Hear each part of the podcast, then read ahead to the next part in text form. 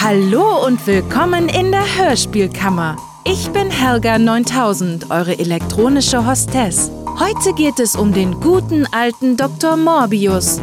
Nach seinem seltsamen Crossover bei Mindnapping diesmal wieder in seiner eigenen Serie, was es aber auch nicht besser macht. Das garantiert schon ein Name: Markus Duschek. Der fidele Schnellschreiber ist mittlerweile auch für Morbius verantwortlich. Und das hört man. Folgt mir in die Kammer und erlebt das neueste Abenteuer des Doktors.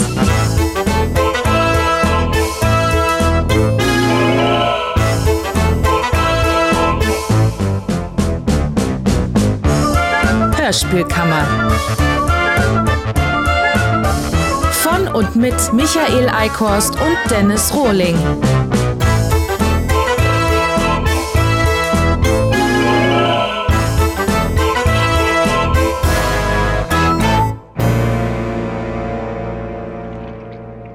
Dr. Morbius 13 Wölfe. Ach, scheiße, uns bleibt auch nichts erspart. Ja, wie fängt der Mist denn an?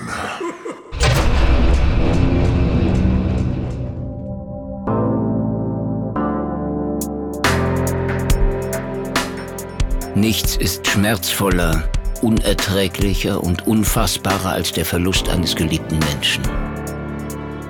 Hilflosigkeit lähmt unseren Verstand. Trauer lässt uns verstummen. Man fragt sich immer wieder, warum? Ist alles vorherbestimmt? Sind wir unserem Schicksal gnadenlos ausgeliefert?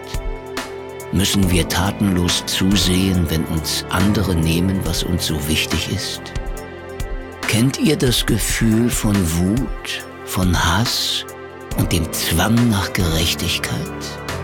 Hört meine Geschichten, die mich zu dem gemacht haben, was ich heute bin. Mein Name ist Dr. Richard Franklin Morbius. Das Kalpell ist mein Gesetz. Äh, wie war das? Das Skalpell ist mein Gesetz? Was heißt das? Wie kann denn ein Gegenstand ein Gesetz sein? Herr Duschek.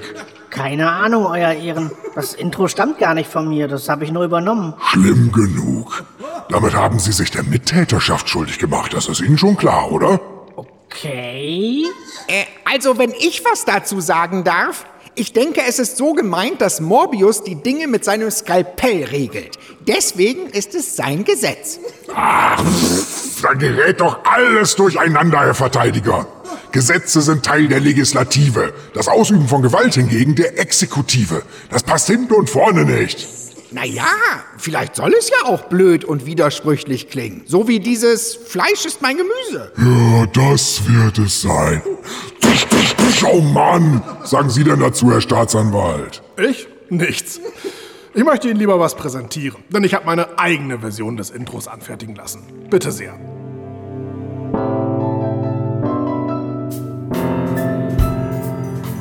Nichts ist schmerzvoller, unerträglicher und unfassbarer als der Verlust eines geliebten Mediums, des Hörspiels.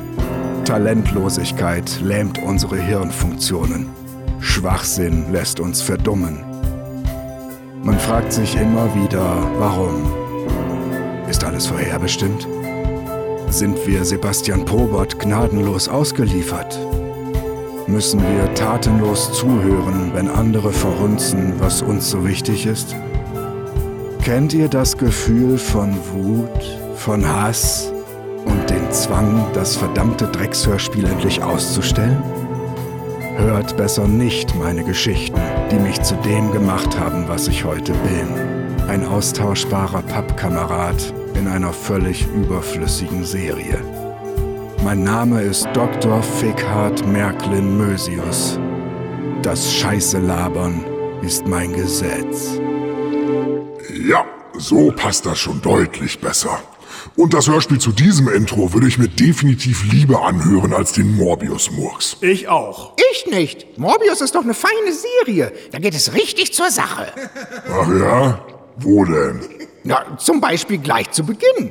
Da sind zwei Gangster an einem geheimen Ort, die sich dort mit einer Frau treffen wollen, um sie zu erpressen. Das ist sau spannend. Können wir das mal hören, Helga? äh, Helga? Helga! Hallo, hallo, hallo, hallo. Jetzt schreien Sie mal nicht rum. Sie wissen doch, dass Helga nicht auf Flitzpiepen reagiert. Deshalb heißt es ja auch künstliche Intelligenz und nicht künstliche Bräsigkeit. Helga, bitte Wiedergabe erste Szene. Aber sehr gern, Euer Ehren. Ich sag's gern nochmal, Brute. Die Lady zu erpressen ist eine absolute Scheißidee. Komm, lass uns die Kurve kratzen, solange es noch geht. Krieg dich ein, Reed. Ich weiß nicht, was mich geritten hat, dich mit an Bord zu holen. Ich kapier's nicht, Junge. Mal bist du so hart wie die übelsten Burschen, die ich je erlebt habe, dann flänzt du wieder rum wie ein Baby. Ich bin vielleicht noch nicht so lange in der Unterwelt unterwegs wie du, Brute. Aber das eine oder andere habe ich schon gelernt. Ach ja, was denn? Wege immer Nutzen und Risiko gegeneinander ab. Hier überwiegt eindeutig das Risiko. Um nicht zu sagen, hier überwiegt eindeutig die Bockmistlaberei. Meine Fresse, was für ein sinnloser Dialog. Was? Wieso das denn? Es macht durchaus Sinn, das Risiko eines kriminellen Vorhabens abzuwägen. Und es macht vor allem Sinn, nicht macht Sinn zu sagen, Sie Grammatikschlumpf. Das heißt, er gibt Sinn. Er gibt. Ja, danke, Herr Oberlehrer. Und ja, natürlich sollte man das Risiko abwägen. Aber doch selbstverständlich vorher. Nicht, wenn man die Erpressung schon längst angeleiert hat und auf die Ankunft des Opfers wartet. Was erhofft sich der Dämlack denn? Dass Brute die Erpressung spontan abbricht und mit dem Händchen halten nach Hause läuft? Also von Händchen halten war keine Rede. Ja, dass die Gangster direkt vor der Tat nochmal die Sinnfrage stellen, ist wirklich ein ebenso unrealistischer wie mieser Effekt. Und da wir schon beim Thema miese Effekte sind, hier hören wir auch mal wieder einen Charakter, der raucht. Und das klingt wie immer verdammt armselig. Können Sie das nicht einfach mal lassen, du Scheck? Das wäre wirklich nett. Okay. Ich halte das aber für eine gute Sache, Euer Ehren. Ha! Kunststück! Sie halten ja auch Dr. Morbius für eine gute Serie. Nee, das habe ich nie behauptet. Bezichtigen Sie mich bitte keiner Lüge. Schon gut. Aber auch auf die Gefahr hin, mich zu wiederholen. Rauchen klingt in Hörspielen immer furchtbar. Ich sehe da vom geistigen Auge keinen harten Gangster mit Zechte im Maul, sondern einen mehr oder weniger bemühten Schauspieler, der blöde ins Mikro pustet. Oder klingen die Raucher in Ihrem Umfeld etwa auch so? Einspruch! Wir hatten bereits in einer anderen Kammer festgehalten, dass mein Mandant gar kein Umfeld hat. Dafür kann man ihn selbst in der Pfeife rauchen. Ist doch auch was. Apropos Pfeife. Herr Duschek, ähm, könnten Sie bitte mal vortreten? Natürlich. Und jetzt? Stillhalten und Kopf zu. Muss das sein? Pfeifenwegs! Ah! War ja nur eine Frage. Und jetzt zisch ab, du Flitzpieper!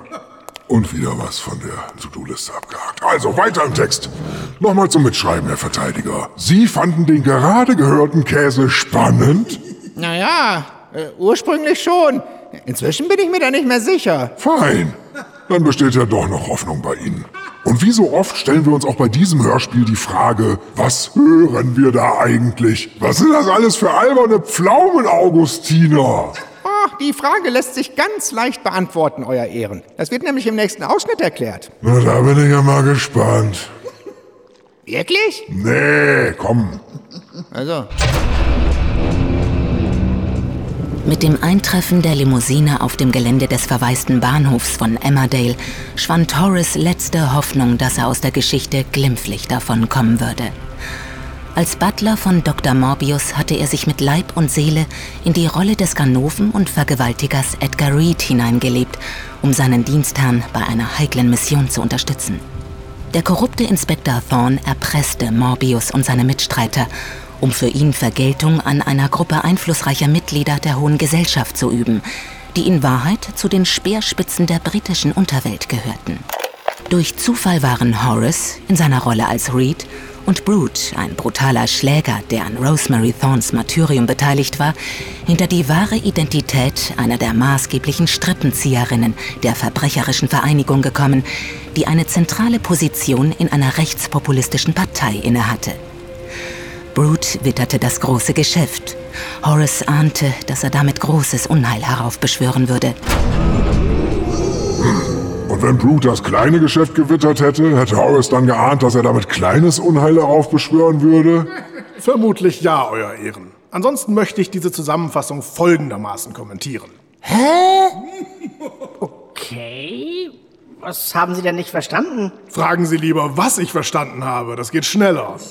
Eigentlich nur, dass einer der Gangster Brute heißt, weil er so brutal ist. Was für ein Müll. In der Tat ein äußerst peinlicher Name.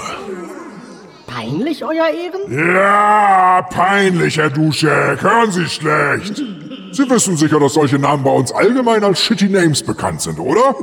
Nee, wusste ich nicht. Ich auch nicht. Und ich verstehe nicht, was Sie an der gerade gehörten Zusammenfassung auszusetzen haben, meine Herren. Es ist doch gut, dass uns mein Mandant zu Beginn der Folge mit den nötigen Informationen versorgt. Ja, im Prinzip schon. Und haben Sie die auch verstanden? Ob ich... Äh, ja klar. Ach, dann lassen Sie mal hören, was hängen geblieben ist. Das würde mich allerdings auch interessieren, Herr Verteidiger. Bitte sehr. Äh... Also, da ist ein Polizist, Zorn. Der ist korrupt. Klar, ist ja auch ein Skript von Markus Duschek. Und der Polizist hat was gegen die hohen Tiere der Gesellschaft, weil die Verbrecher sind. Wie er selbst. Er erpresst Morbius, warum auch immer und womit auch immer. Und Morbius hat einen Butler, der sich als Gangster ausgibt. Reese oder Reed, da sind sich die Sprecher der Produktion bis zum Schluss nicht ganz einig. Und dann, äh, äh, ja, so richtig verstanden habe ich das nicht. Herr Duschek? Hm? Ich auch nicht. Hört man doch. Ja, allerdings. Weiter. Wovon handelt der nächste Ausschnitt, Helga? Eric Morbius und die junge Sally sind zu einer üblen Kaschemme in Soho unterwegs, um sich an einem Mann zu rächen, der Frauen misshandelt hat. Der Plan ist, dass Sally ihn ins Freie locken soll. Dort will Eric ihn mit einer Spritze betäuben, bevor er auf dem OP-Tisch seines Bruders Richard seine gerechte Strafe erhalten wird. Na, Kleine, suchst du vielleicht mich? Wenn ja, dann ist ja alles klar. So eine wie du hat mir heute noch gefehlt. Kommt drauf an, ob wir uns einig werden, Daddy. Ich bin nämlich nicht billig. Starker Auftritt, dein frecher Mund macht mich an. Aber wo es lang geht, bestimme ich. Ist das angekommen? Ist das ein Witz? Du willst mich auf der Toilette? So richtig rannehmen, wie du es bisher noch nicht erlebt hast. Ohne mich, Süßer. Aus der Nummer bin ich raus. Hey, hey, hier geblieben. Was glaubst du, wer du bist? Ja, scharf machen und dann... Ah, ich krieg dich schon. Und Wolfgang Barrow dachte, dass das mal wieder eine gute Gelegenheit für seine Parodie des besoffenen Martin Semmelrogge wäre, oder was? Oder finden die Hörspielmacher das etwa so geil, dass sie ihn auch immer wieder dazu ermuntern? Gute Frage. Ich vermute, es ist so eine Art verzweifelter Hilferuf. Äh, bucht mich nicht immer. Warum muss ich ständig bei so einem Schrott mitsprechen? Was soll denn das? Ja, scheint ja richtig gut zu klappen. Er wird ja trotzdem permanent gebucht. Warum eigentlich? Weil besagte Hörspielmacher keinen Geschmack haben und auf genau solche Deppenchargen stehen. Und sich einreden, dass er richtig Kette gibt, weil er das Hörspiel so toll findet. Wobei die blöde Performance von Baro nicht davon ablenken soll, was wir inhaltlich schon wieder für einen Mist serviert bekommen. Äh, Mist, Euer Ehren? Ja, Mist, Herr Duschek. Eric Morbius will einen Kerl mit einer Spritze betäuben, der dann bei seinem Bruder auf dem Tisch landet. Geil. Kommt das nicht praktisch in jeder Folge vor? Naja, das ist eben ein beliebtes, wiederkehrendes Element. Ach scheiße, wo ist das denn beliebt?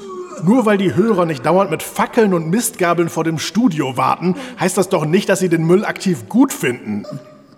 Aber wenn die Serie nicht beliebt wäre, würde Sebastian Probert sie dann fortsetzen? Ernst gemeinte Frage. Der Probert würde selbst Pansen fortsetzen. Wenn sich daraus Hörspiele machen ließen. Der Mann veröffentlicht Aufnahmen aus den 70ern mit Häschenwitzen. Er ist vor gar nichts fies.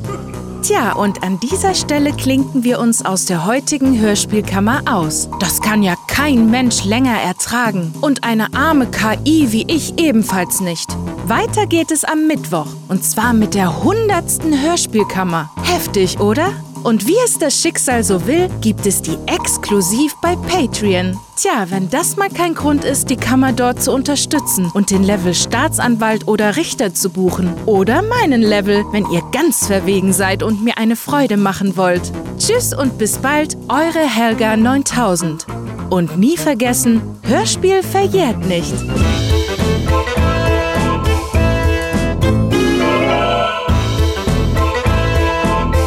Hörspielkammer. Von und mit Michael Eickhorst und Dennis Rohling. Neue Folgen jeden Montag, Mittwoch und Freitag. Achtung! Die Mittwochshörspielkammer gibt es exklusiv bei Patreon. Die Adresse lautet patreon.com slash Hörspielkammer. Hörspielkammer ist eine Produktion von Greenskull Entertainment.